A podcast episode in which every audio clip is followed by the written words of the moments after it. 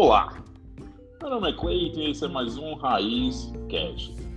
Hoje irei ter o prazer de falar com Bruno Dias. Ele é membro da Comissão de Direito do Trabalho da OAB da Paraíba, é sócio nominal do escritório Alves Lima, Alves Lima e Dias Advogados e atua em Direito Empresarial, Trabalhista e Contratual.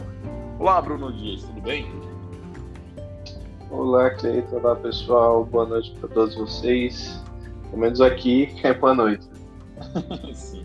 Muito obrigado mais uma vez por participar. E antes de começar, só queria pedir um tipo de desculpa pelas pessoas que me escutam, que é bastante, eu fico até impressionado pelo tempo desde a última vez que eu postei algum episódio até agora.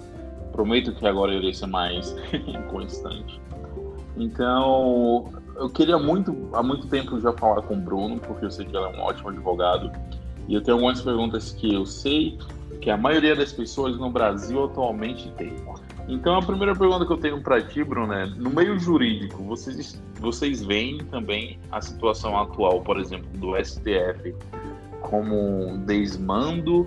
Ou isso é tipo, para você que entende da lei, é tudo normal? Então, quando você fala do STF dessa forma, você está sendo bem abrangente, né? Mas vamos lá, existe um, um, um quadro, um cenário político que está sendo muito bem frisado e, e, pontuado na mídia e nas redes sociais com relação ao papel do STF. Primeiro, acho que é importante entender o que é que é falando de uma forma simples, o STF ele está ali para proteger a Constituição e a Constituição ela foi fundada, ela foi formada pelos interesses da população, do povo. Então, se você lógica, né? O STF protege os interesses do povo.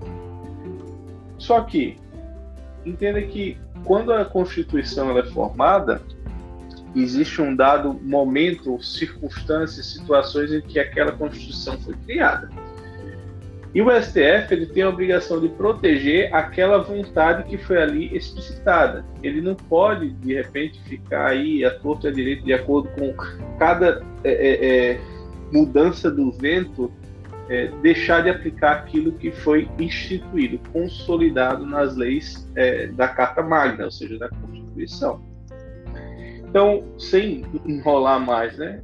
O que é que acontece ao meu ver? O STF ele tem que cumprir aquilo que está determinado na Constituição, porque é o papel dele. E muitas vezes há preceitos e normas que estão instituídos na Constituição que foi formada lá em 1988, que talvez na nossa realidade hoje não seja possível compreender. Mas, ainda assim, muito embora não seja em algumas situações não se traduza na vontade daquela determinada grupo de pessoas, ou até mesmo em algumas situações da maioria, mas eles têm que seguir o que está na Constituição. Por isso que eu digo, depende do que você estiver perguntando. Se você estiver perguntando situação A ou situação B, se ele está agindo de forma política, com interesse, com viés político, ou se ele está atuando ali porque ele tem que seguir a Constituição, independente da vontade do povo, que o STF está para proteger a Constituição, é, antes de se pensar no que o povo quer. Porque a Constituição foi formada pela vontade do povo e está como carta magna. Então, mais uma pergunta como leigo ainda sobre essa situação. Claro que eu não vou caso a caso, porque senão a gente vai passar muito tempo só nisso. Eu quero abordar, abordar outros assuntos. Mas, na sua opinião, como advogado, não só apenas na sua opinião, mas com a sua experiência, seu estudo, algumas uh, decisões que são tão individuais para, tipo, indivíduos que vão diretamente afetando ou beneficiando alguns indivíduos, a, é baseada na Constituição, na sua opinião, ou existe algum tipo de politicagem por trás disso? Olha, isso é mais uma opinião, literalmente opinião minha, não está fundamentado qualquer é, preceito, norma jurídica, não, é uma opinião, algo pessoal. Mas eu vejo, particularmente, é, em algumas decisões, em um caso até mais especificamente falando, é, na questão, por exemplo, da prisão de segunda instância, né? Eu não tenho como provar, como afirmar isso com toda clareza e convicção. Ah, e também não dá para se resumir num, num debate, numa discussão de curto prazo, ou de um período curto. Mas a prisão em segunda instância, por exemplo, naquele dado momento em que Lula estava ali foi preso, aí depois foi revogado o entendimento né, dos, dos ministros com relação a. Eles mudaram o entendimento com relação à prisão em segunda instância. Aquilo ali, eu sinceramente vejo um viés político e um interesse ali. Eu não sei descrever se partidário, se questão financeira, se corrupção, não sei qual é o fundamento. Mas não é natural que um entendimento consolidado é, com relação à prisão em segunda instância ele seja mudado da noite para o dia de acordo com a, o ritmo da dança, vamos dizer assim. Porque, como eu disse no início, o STF ele está ali para proteger a Constituição, certo? Mesmo que o povo está ali, ah, não quero mais seguir esse determinado preceito da Constituição. Tudo bem, pega, dá um jeito, faz uma Constituição nova. Aí o STF vai seguir a Constituição nova. Mas até ali não, ele tem que seguir a Constituição. Então não faz sentido algum haver essa alteração em plena época da surgir eleitoral, principalmente como está polarizada essa questão de direita e esquerda, é, Lula Bolsonaro. Então eu acredito que houve sim um segundo interesse ali. Não sei precisar exatamente qual, mas não é natural que isso ocorra dessa maneira. Entendi. Agora, perguntando um pouco sobre tua opinião, depois eu volto um pouco sobre política, embora não fosse para ser política quando falo do STF, mas sobre tua profissão.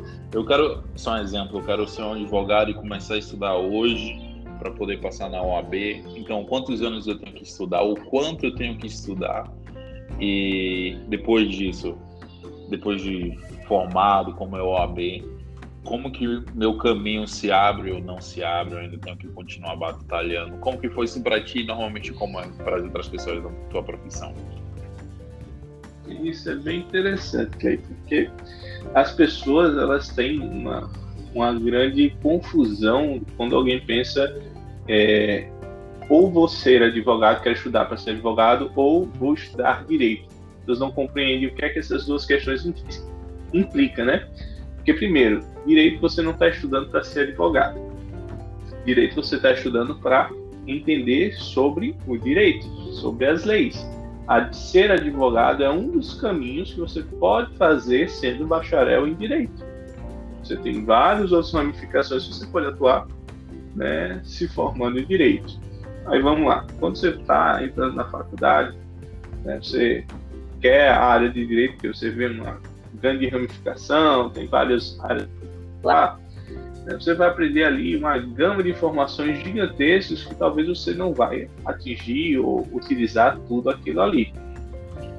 Mas se você está pensando em entrar como, ah, eu quero fazer direito para ser um advogado, o que é que eu preciso fazer? Você vai ter uma faculdade aí de cinco anos, você vai se identificar com algumas matérias, A, B, C, outras você não vai, e vai chegar a se deparar com uma grande barreira, né, que a grande maioria dos alunos é, sentem como uma, um grande obstáculo, que é a prova da OAB. Então, a prova da OAB é, é, é o ponto máximo assim para definir a sua carreira, se ela vai começar bem ou não. Porque se você terminar a faculdade e você não tiver passado no AB, você vai entrar num, numa fase que as pessoas chamam muito na faculdade de um limbo, né? Onde você não é nem estudante, mas também não é advogado. Seu diploma ali não está servindo para nada, você não pode utilizar ele para atuar. É, então você entra no limbo. A ideia é, se você conseguir fazer ainda durante a faculdade, que lhe é permitido fazer a partir do novo período, aí você já termina a faculdade com tendo passo na OAB e é só ir lá e tirar a carteirinha. Então, o que, é que você pode fazer para se preparar melhor? Primeiro, durante a faculdade, não brinca. Estuda, cara, não brinca. Eu sei, ah, isso é muito clichê, né? Lógico, estou na faculdade, não tenho que estudar, é óbvio. Mas o que é que acontece? As pessoas, elas é, tendem a negligenciar algum um tipo de estudo para fazer aquilo que ela necessariamente gosta. Como assim? Você está lá estudando é, direito civil, certo? E entrou numa determinada área que é direito de família. Você não quer, você não tem interesse, você nunca vai querer atuar nessa área, você pensa, imagina isso. Você quer passar logo para, sei lá, direito empresarial. Aí você vai e vai pular aquilo dali. Mesmo que você não goste, qual é o segredo da coisa vendo hoje e olhando para trás?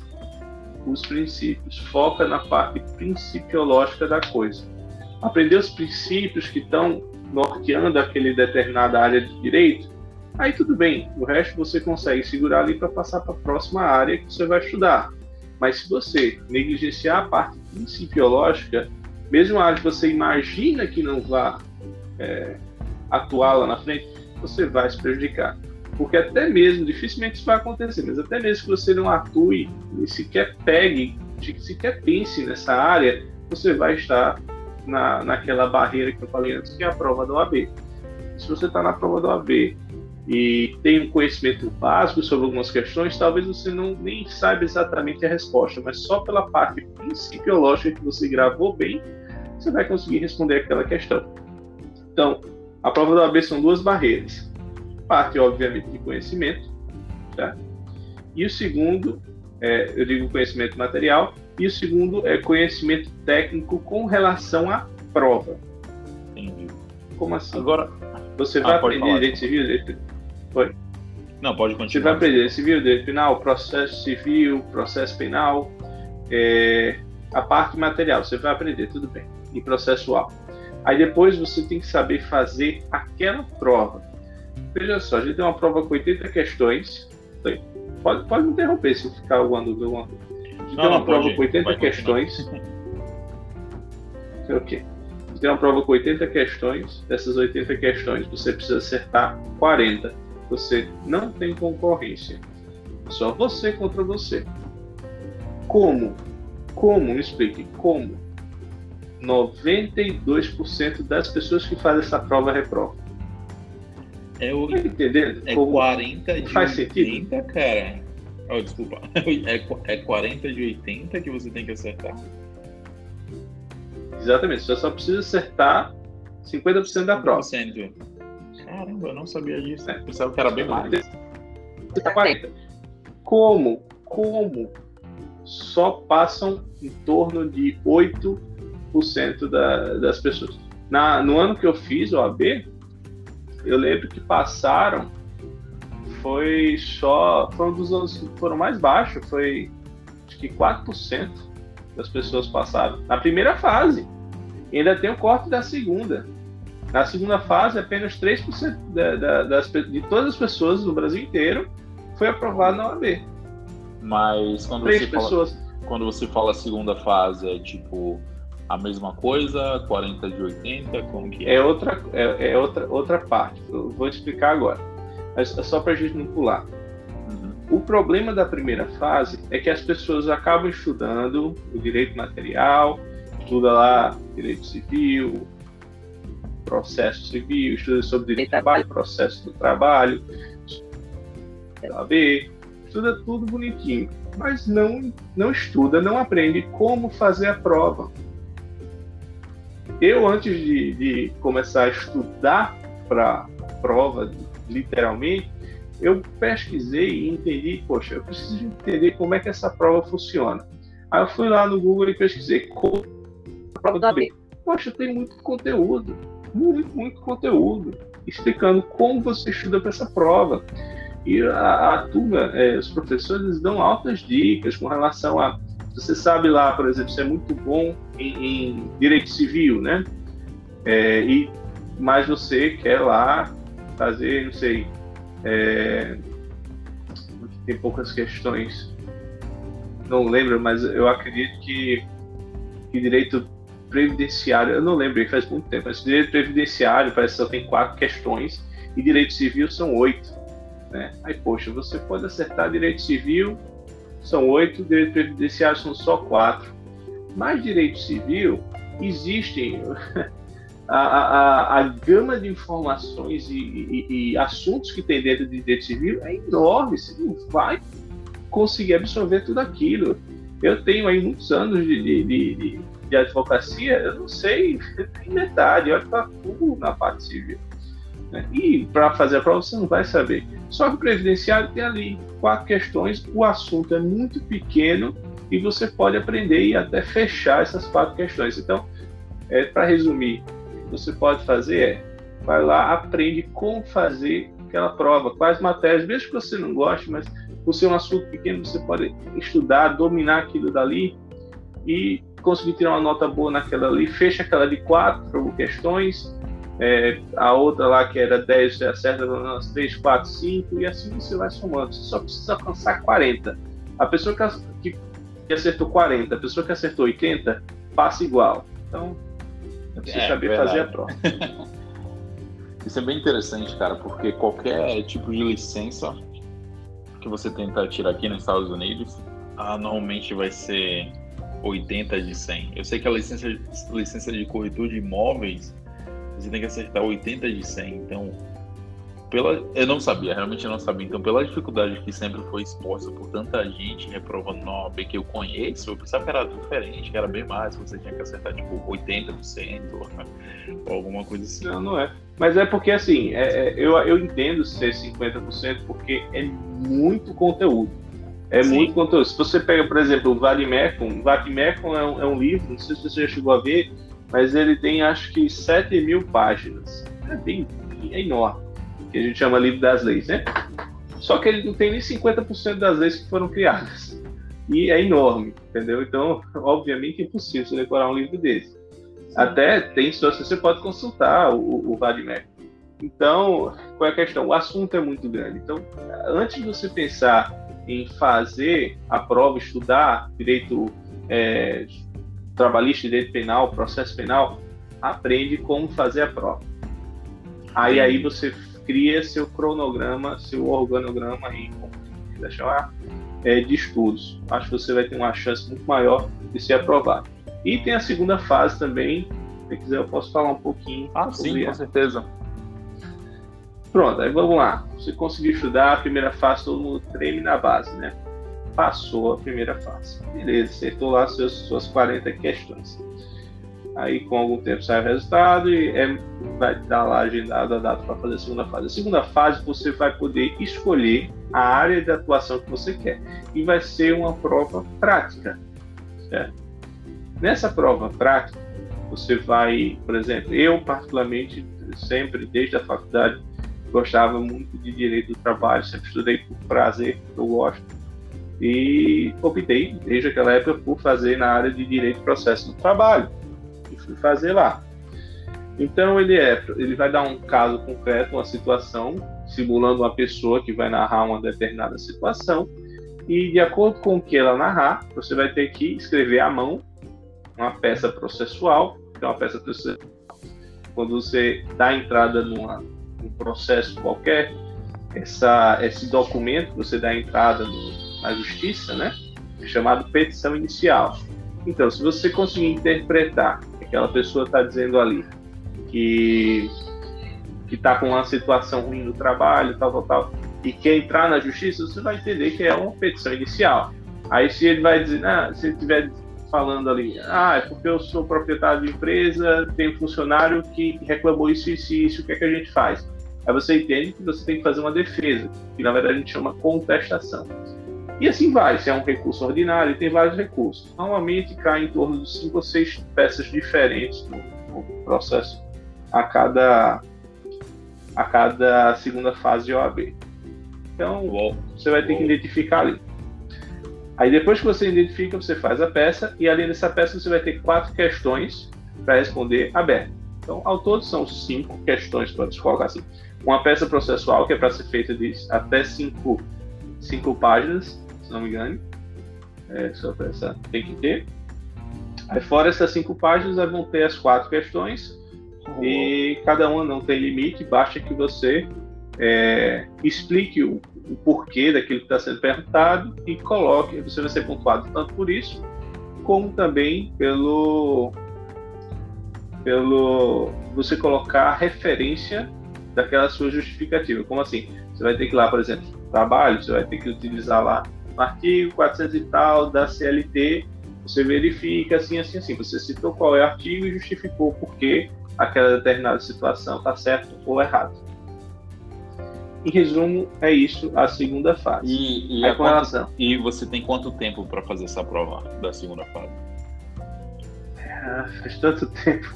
Mas se não me engane. Mas você tem que fazer no mesmo dia que você chega, como que é? No mesmo dia, é no mesmo dia. Se não me engano, são cinco horas você tem para fazer.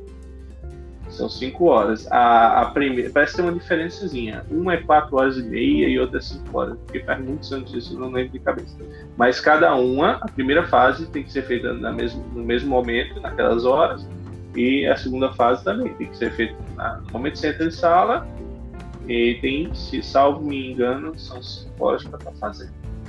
Para estudar para a segunda fase, eu particularmente achei muito mais tranquilo, porque é uma área que eu tinha domínio, que eu gostava, que antes mesmo de né? terminar, né? que eu tinha escolhido exatamente. Antes mesmo de terminar a faculdade, eu já estava lá, é, é, é, já estava lá estudando, indicando clientes para uh, amigos, professores que já eram advogados, estava bem inserido. Então, foi super tranquilo. Qual é o segredo? Praticar eu peguei um, um caderno lá, comprei um caderno numa livraria, que ele dizia peças processuais para o AB. Só de direito do trabalho, tem tudo que é área, né? Eu ia fazer trabalho, fiz lá. Aí eu pegava, todo dia eu pegava um caso lá concreto e fazia. Né? Aí você tem que colocar, tem, lógico, tem, vou dizer todos os requisitos aqui porque tomaria muito tempo, mas você tem que colocando lá os requisitos tudo bonitinho, endereçamento da peça, nome das partes, você vai colocando tudo bonitinho e a cada coisa que você acertar, você ganha pontuação. Então, é treino. Fiz inúmeras peças. Isso é muito interessante porque eu tenho certeza que a maioria das pessoas não sabem disso. Eu não sabia. eu acho que a maioria das pessoas que não estudam direito não sabem disso. Isso é muito interessante. E um, uma pergunta: você falou que quando você tem esse processo, eu esqueci o nome, quando você sai da faculdade você não passa na OAB e você nem é estudante nem é advogado. Qual é o nome novamente? Ah, é que a gente disse que você tá no Nimbo, né? É, é no Nimbo. Fazendo referência ao, ao Nimbo do, do. Acho que é doutrina católica, não sei. Enfim, Mas... que é aquele local que você não tá nem no céu nem no inferno, você tá ali no meio do nada, só vagando. Sim, mas entendi, mas antes você tinha falado que como baixa você pode estudar direito, não para ser advogado, você pode fazer outras coisas. Quais são essas coisas? Ah, tem uma ramificação enorme. Grande parte dela é na parte de concurso público, né? Mas, por exemplo, você pode se tornar professor. Você faz lá é, seu bacharel, pega algumas cadeiras de licenciatura e você pode dar aula em, em vários ramos, né? Eu tinha uma professora lá que ela nunca foi advogada. Ela era, ela fez o bacharel dela, já foi até ser perita criminal. É, salvo me engano, até a área que ela entrou no concurso nem exigia necessariamente bacharelado em direito, mas enfim, por ela ter o bacharel em direito e ser perita criminal, ela conseguiu lá, fez um, uma, algumas especializações e ela dava aula de direito de processo penal na faculdade, e inclusive era uma aula com professora. Aí você acha que é, então, tem, um certo, tem um, um, certo tipo de preconceito entre vocês ou não? Ah, aquele cara ali fez bacharel, mas nem, nem é advogado. Não, nem tanto. É, é, é, a, na verdade, é até engraçado. Porque a, a, quando é mais conceituado o professor, na época eu lembro que é quando ele é, tinha cargo de serviço público. Aqui no Brasil, eu sou extremamente contra isso, tenho pavor de. Quando o cara diz que é concurseiro, ou pergunta se eu quero ser concurseiro, eu tenho um registrei na barriga porque lá na faculdade você, o professor tinha status se ele era um, procurador, se ele era defensor público, se ele era alguma coisa assim. E também esses caras normalmente chegaram ali, precisa estudar muito, né? precisa ralar muito para passar um concurso desse. Ele acabava tendo um certo prestígio, né? Muito mais do que um advogado. Sim. E olha que o melhor professor que eu tive na faculdade, além de professor, era apenas um advogado. Entendi. Entendi. Interessante, cara. Obrigado por esclarecer essas coisas. Agora, voltando para política um pouco te colocando. Não nossa justa, mas. Só queria saber sobre duas opiniões, se você tiver, tipo, embasamento, porque eu não quero tornar isso aqui muita discussão política, sabe? Mas a primeira, se você tiver algum embasamento a favor ou contra, só fala. Mas eu tenho muita dúvida sobre essas duas coisas. Agora eu vou falar sobre Lula e Bolsonaro, porque tem que falar, né? Então, a primeira coisa, Bolsonaro legalmente pode ser considerado genocida? Não, não, não. Olha, esses extremos lançados pela mídia, sinceramente, né, me causa assim um determinado espanto. É, as atitudes que Bolsonaro está fazendo, eu, eu, vejo ele como um cara muito reativo. Em que sentido? No início do, do, do mandato dele, eu via a mídia atacar ele assim, todo mundo via a mídia atacar ele assim de uma forma absurda, né? Era bem na cara. E meio até que. quem não gostava Oi? de Bolsonaro, até quem não gostava de Bolsonaro falava, é, eu acho que eles estão exagerando um pouco. Percebia. E, e, e quanto mais faziam, acho que é, ele estava ganhando, né, na, popularmente falando, ele estava ganhando status, ele estava crescendo. E eu acho que a oposição entendeu isso. Senhor, opa, a gente está fazendo errado. Isso que a gente está fazendo aí está colocando os caras para cima. É aquela ideia, né? Você vai matar um, um líder, né? De uma determinada facção, de uma determinada situação, e o cara se torna um Marte, né? E, enfim, e perpetua aí aquela doutrina. Mas, lógico, sem tal gravidade, mas o quanto mais atacam ele, mais ele estava aí crescendo e, e, e, se tornando, né, um ícone, um ídolo na, na, na boca do povo. E eu acho que eles perceberam isso. E com o que, é que aconteceu? Começaram a perceber que Bolsonaro era um cara muito reativo. Ele era uma pessoa que ele sustentava de determinado ponto de vista e ele abria né, esse ponto de vista ao público. Ele era o cara que sustentava isso até o fim. O que é que eu vejo que a mídia entendeu e compreendeu e passou a utilizar a mídia da oposição? Eu disse, não, esse cara ele age dessa forma. Então vamos fazer o seguinte, vamos fazer ele aparecer, se manifestar sobre uma determinada coisa, e quando ele tiver aí, né, sendo bem é, é, tiver muito, como é que posso dizer, é, na boca do povo, né, muito né, visualizado, tiver muita evidência, colocar assim, quando os caras tiver muita evidência, a gente puxa o tapete. E ele ainda assim, o perfil dele é manter aquilo que ele disse. Mesmo que a gente tire do contexto, mesmo que seja prejudicial a ele, ele vai querer manter. E a gente vai fazer com que ele mesmo se destrua. E, ao meu ver, eles conseguiram fazer isso.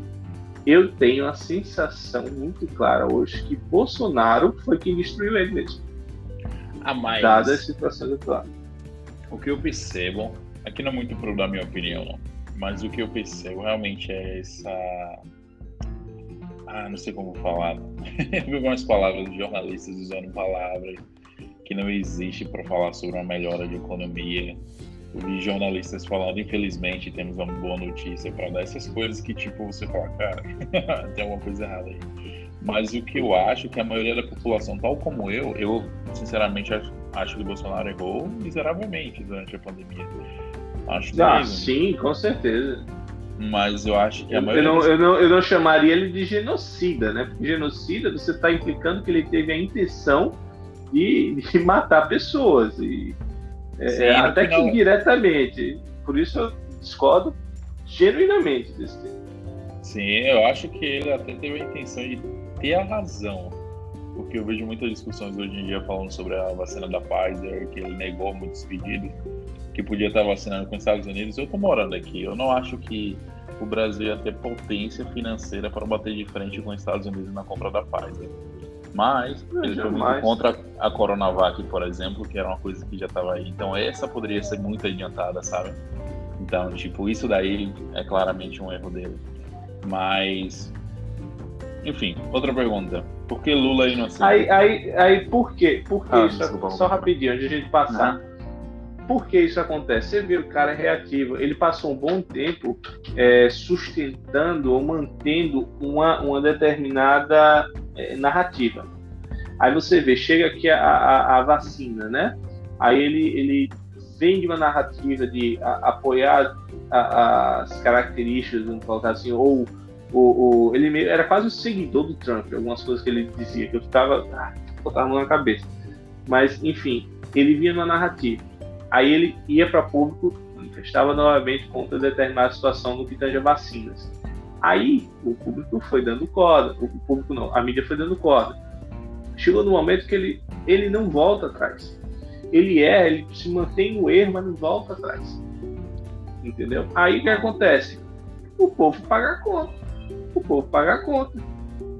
Esse está sendo o pior erro do, do, do, do Bolsonaro, do, do Bolsonaro, do Bolsonaro, para mim é inconsequência, ele é muito consequente nesse aspecto. Ele não, você não vê ele, ele ponderando as escolhas, ele escolhe algo. Parece, já viu o torcedor de, de gincana? Não sei se você participou de gincana em escola, né? Existe lá a série A, série B, ou às vezes misturava todo mundo, né? Gincana era o grupo vermelho, grupo, grupo verde. Você tá torcendo ali, gritando, rasgando a camisa pro seu time ganhar. Não tem uma justificativa. Você só escolheu aquele time, você vai torcer para ele até o fim. Parece Bolsonaro nesse momento. É o cara que tá ali torcendo, ele decidiu aquilo e vai até o fim daquele jeito. Para mim, esse é um, um, dos, um dos principais problemas dele. E o outro, né, é, é, além desse, da, da inconsequência, é o que eu, em certo momento, negligenciei, porque sem dúvida, eu não posso dizer que eu, que eu me arrependo de votar nele em detrimento de Haddad, porque jamais teria votado em Haddad, Haddad, Haddad, sei lá como é que as pessoas pronunciam, mas jamais teria votado nele. É, então, a, o, o, outro, a outra problemática dele, né, além dele, dele não assumir é, os erros dele, eu vejo que é, essa, essa como é que eu posso colocar? Essa, essa falta de, de, de humildade, né? De pegar de não errei, eu quero.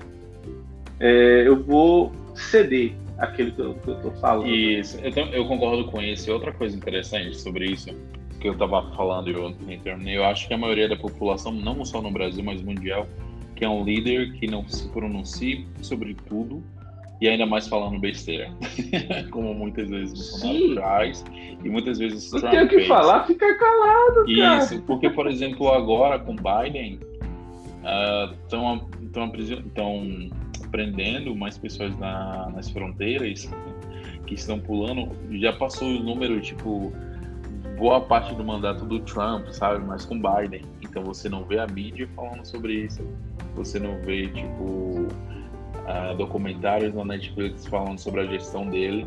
E muitas pessoas que pulam, isso aconteceu bastante, muitas pessoas que estavam atravessando as fronteiras ilegalmente estavam vindo com a camisa do Biden, sabe? Porque ele deu um discurso dando esperança para essas pessoas. Mas ele não, como ele não fica falando sobre todos os dias sobre as ações que ele está fazendo, sobre o que o governo está fazendo, ele não dá uma nota sobre qualquer tipo de de notícia que sai como Bolsonaro e Trump fazia e fazem. Então não tem tanta mídia negativa para cima dele, também por conta do. A gente sabe, porque ele também não. Quem é Biden? Cara? O cara que passou a vida inteira no Senado americano. O Sim. cara, assim, ele tem uma vivência na política. E para você estar tá ali, você tem que ser político.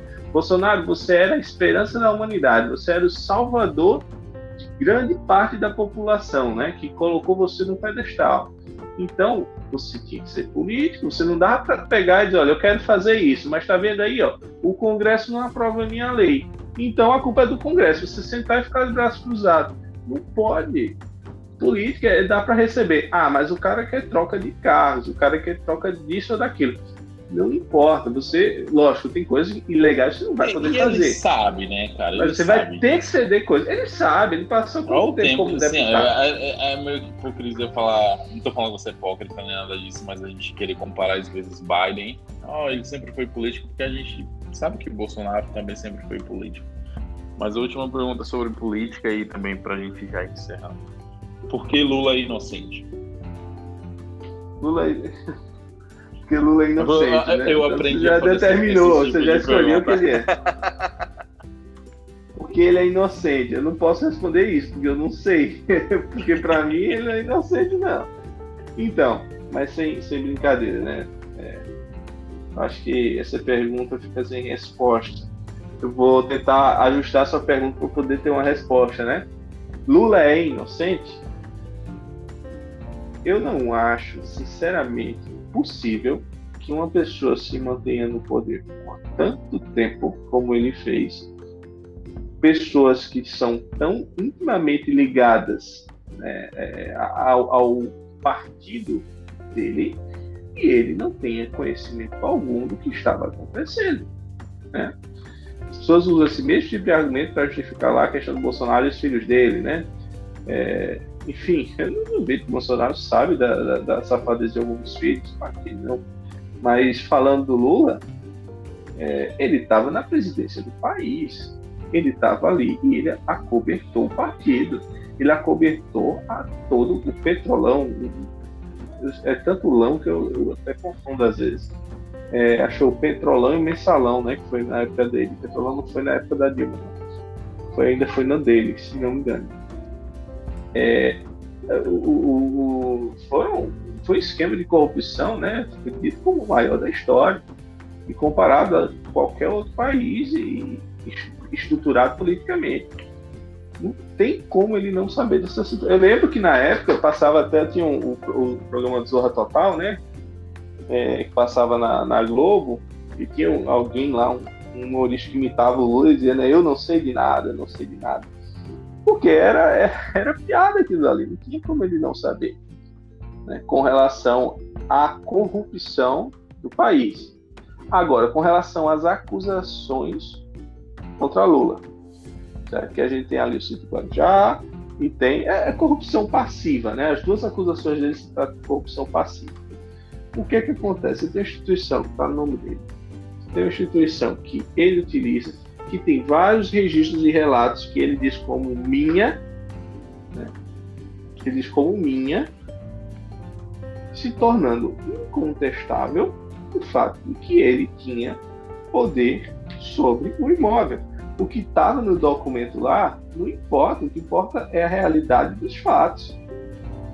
Eu tenho, eu já passei por uma determinada situação, processo de clientes meus, que é o cara ele tem uma empresa, certo? Só tá tudo no nome laranja e em determinada situação a pessoa vai lá, terminou, fez a empresa não encontrou bem, ainda vai executar o cara, não encontra o cara, porque está no nome de uma pessoa que não tem nada a ver com isso, que não tem nada. Mora no interior, ninguém nem sabe onde essa pessoa mora. Isso é uma prática muito comum aqui no Brasil, empresários fazerem para proteger, tentar proteger patrimônio. Né? Então, essa prática de, de, de, você se esconder atrás de, de, um bem, de uma empresa, né, por não estar no seu nome, isso é muito comum. Tudo que é juiz sabe que isso acontece. Só que, óbvio, o juiz ele tem que ser ali isento, ele não pode é, é determinar em cima do achismo. Tem que haver provas que convençam ele da, é, é, é da que efetivamente a pessoa cometeu aquele determinado crime. Aí, o acervo probatório que eu cheguei particularmente a dar uma olhada no caso do Guarujá, eu acho que está mais que evidente. Não tem como tirar a culpabilidade de Lula. Aí o que é que aconteceu para ele sair? Não foi nada de prova, não foi nada que determinou que ele foi inocente. Foram problemas processuais. Como assim problemas processuais? todo processo, a Constituição Federal, ela determinou que todas as pessoas têm direito a passar pelo devido processo legal. O que é isso? Você vai assistir um filme aí de época, né? É, tem um filme que eu gosto muito que é Piratas do Caribe, né? Você pega lá o cara é encontrado, aí na mesma hora chega lá pro canto e vai pra forca. Né? E o meu julgamento, ele já julguei, é condenado, vai pra forca, né? Isso é, isso era muito comum de acontecer. E embora o pirata lá ele realmente é culpado, é, enfim, o cara um bandido e tal, é, é, é, há pessoas que não são e passaram por situações assim. Então, para proteger isso, o Estado Democrático de Direito instituiu o devido processo legal. Então, Lula, como qualquer outro cidadão, ele deve passar pelo devido processo legal.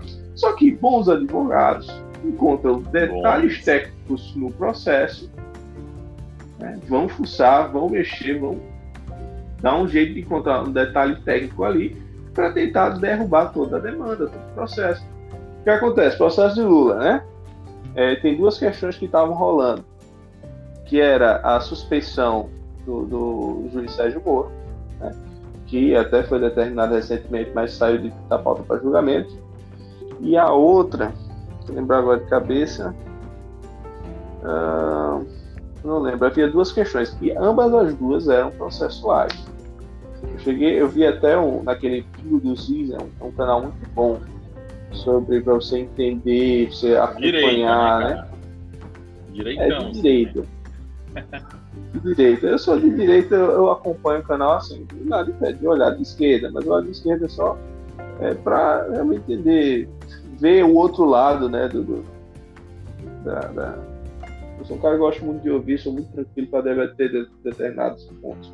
Até com quem discorda do meu ponto de vista. Mas enfim, é, é, eu vi lá o, o, o, era uma discussão sobre um Coppola lá e, e, um senador que ele é até novo lá do, do, do Rio Grande do Sul, esqueci o nome dele. E assim, era bem interessante, sabe, sobre essa questão justamente do, do Guarujá. As provas estão muito evidentes ali.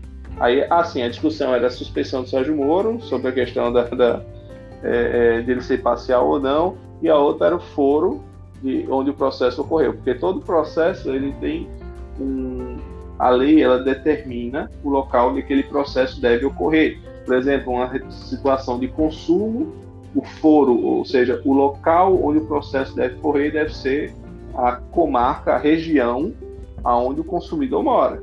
Ou seja, você comprou algo na, na, nas casas Bahia. A filial é, a, a, matriz é, sei lá, acho que é na Bahia, né? A casa Bahia deve ser na Bahia, não sei. É lá na Bahia. Mas você comprou aqui em João Pessoa, Paraíba. Aí o seu processo vai correr aqui. Se você der entrada no processo lá, e lá na frente foi descoberto que o processo era para estar tá correndo aqui, acabou.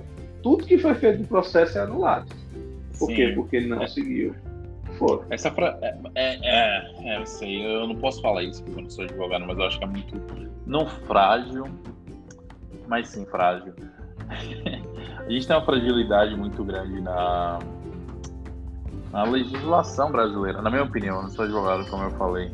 Mas parece que essa fragilidade só costuma ajudar, como a gente falou antes, quem tem advogados bem caros, essas coisas, sabe?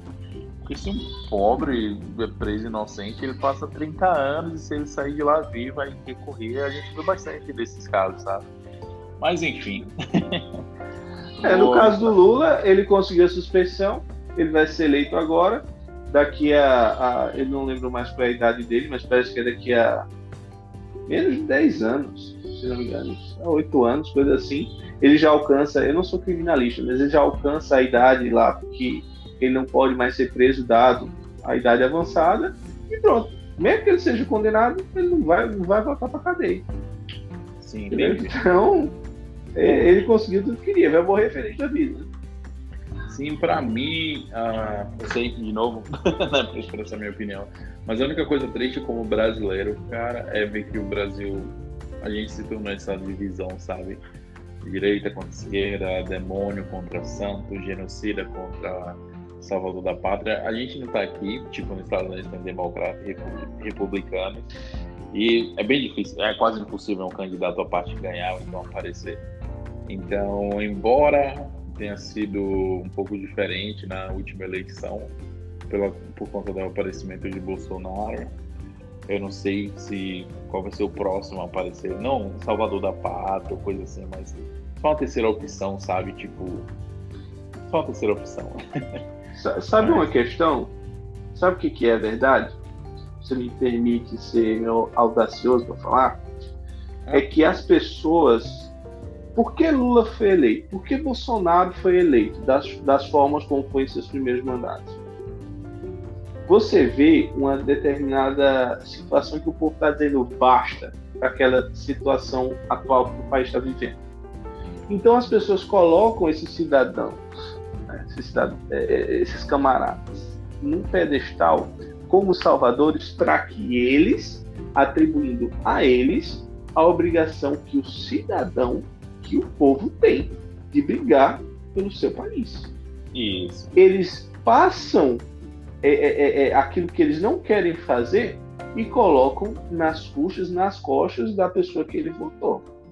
Ah, Bruno, mas eu estou votando para que a pessoa seja lá e me represente. Não, colega, você não está passando todas as suas obrigações, não. Porque se a pessoa começar ali a, a, a, a sair da, da curva, né? e deixar de fazer as atribuições, quem é que vai tirar ele do poder? O poder emana do povo, certo? Então, você que tem poder para gerir. Você está escolhendo ele para ser seu representante, tudo bem. Mas você, como cidadão, tem não só o direito, mas o dever de fiscalizar o que está acontecendo no seu país. Né? As pessoas não sabem. Lula, quando, quando foi eleito a primeira vez, você vinha aí uma.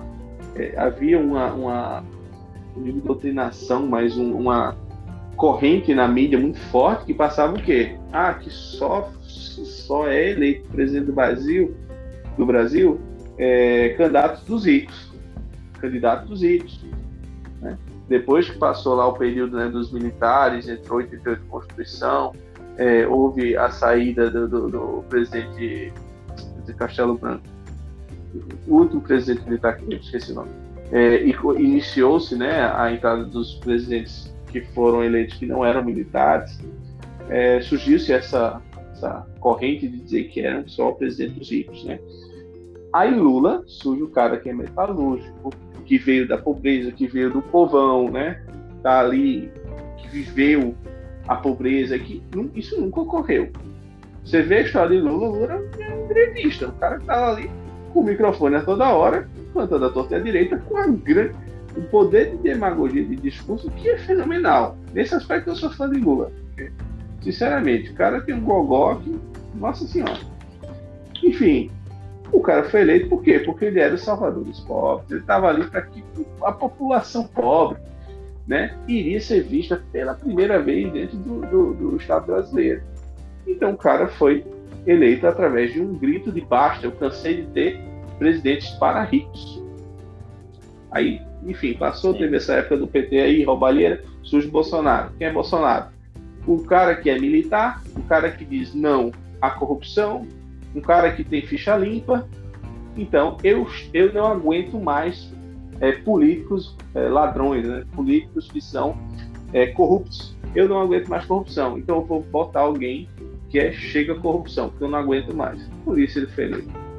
Então, quem é, é que tem a obrigação de, de, de, vencer a corrupção? É o povo. Eu acho, só povo é assim, eu acho que se essa pirâmide é um pouco investida no Brasil, a gente volta esperando que os nossos governantes nos deem de volta o, a confiança que a gente depositou nele, o que é certo, mas acho que a gente muitas vezes deixa de fazer coisas na nossa vida, tipo estudar mais, trabalhar mais e fica culpando o governo. Eu vejo isso, não sei se você concorda, mas meio que por esse caminho eu acho que essa pirâmide é um pouco investida no Brasil. E tanta confiança que a gente tem que algum líder vai nos ajudar em algum momento, vai nos tipo, ajudar a atravessar o mar vermelho, alguma coisa assim. Pois é, e assim, é, eu, eu acho que o tempo já está acabando, né? Se tá uma situação aqui, vai tomar muito tempo. Sim, Perfeito. Uh, mas, cara, obrigado de novo. Tava atrás, chegando atrasado aqui teu áudio. Mas muito obrigado de novo por, por participar. E a volta do meu podcast aqui. Acredito que você esclareceu muitas dúvidas e obrigado por também compartilhar suas experiências e opinião sobre política nesse momento tão complicado do Brasil.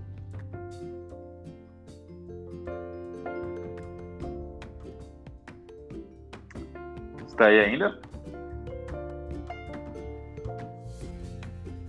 Alô?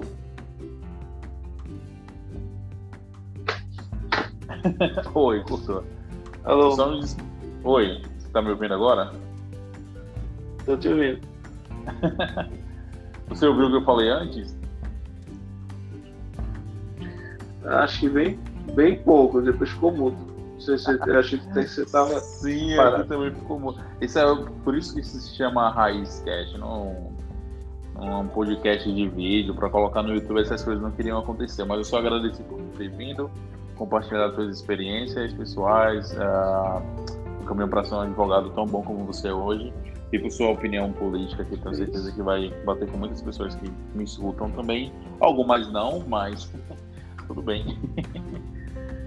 Essa é democracia, né? Pois é. Mas muito obrigado de novo e boa noite. Nada, eu agradeço. Boa noite a você, boa noite a todo mundo também que está ouvindo. Forte abraço a todos. Obrigado. Oh, só mais uma coisa, ainda tá aí? Tô aqui. De novo eu esqueci. Qual você quer dar suas mídias sociais, alguma coisa para as pessoas te seguirem ou saber mais sobre o seu trabalho? Ah, podem, podem pesquisar lá no, no Instagram, se estou postando alguma informação sobre direito de trabalho, informações em geral, que é arroba Bruno Dias. É, basta pesquisar lá, você pode encontrar e tirar alguma dúvida também, fique à vontade. Ok, então muito obrigado de novo e obrigado para todo mundo que ouviu hoje. Abraço, tchau, tchau.